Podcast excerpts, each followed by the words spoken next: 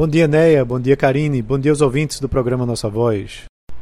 O comércio Brasil-Estados Unidos que se encaminha para um novo recorde em 2022. Após bater recorde em 2021, a corrente de comércio, que soma exportações e importações, mostrou um crescimento de 40,2% para 19 bilhões de dólares no primeiro trimestre desse ano. Esse é o maior valor da série histórica. Entenda o que ajudou nesse sentido. As exportações brasileiras cresceram 35,9% no primeiro trimestre, chegando a 7,6 bilhões de dólares. Isso para, diretamente para os Estados Unidos.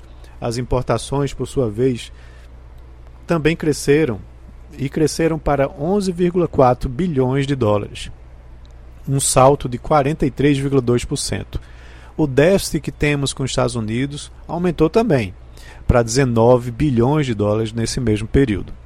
O Brasil teve crescimento disseminado em nove dos dez principais itens exportados para os Estados Unidos. O destaque foi o petróleo bruto, que teve um aumento de 167%, decomposto em 48,5% de aumento no preço e 79,5% em aumento de volume, mas lembrando que representa 10% das exportações totais do Brasil para lá.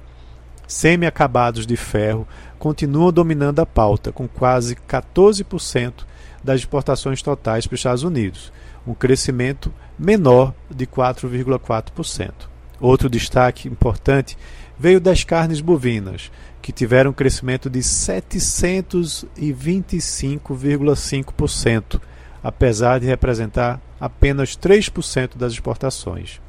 É importante mencionar que o Brasil se tornou o principal fornecedor de carne bovina, desbancando Canadá, México e Austrália. Isso tudo aconteceu depois de uma proibição em 2017 por questões sanitárias e de uma retomada agora em 2020, após negociações de reabertura ao mercado americano. Do lado das importações, o crescimento também foi espalhado entre oito dos dez itens mais importados com destaque para o aumento de 263,9% na importação de gás natural para abastecer as termoelétricas brasileiras. O aumento de preços respondeu por 232,5% e o do volume em 9,4%. Outro aumento significativo nas importações aconteceu na compra de fertilizantes. As importações aumentaram em 90%, como substituição às importações russas, que estão com a logística interrompida por conta dos embargos econômicos. A geopolítica e a inflação explicam boa parte dessas mudanças e aumentos que eu mencionei. O Brasil não deve tomar lados quando se trata de comércio internacional. O país deve procurar se relacionar com todos os países que têm o potencial de comprar os nossos bens e serviços. Um exemplo a ser seguido é o Chile o país com maior número de acordos bilaterais no mundo.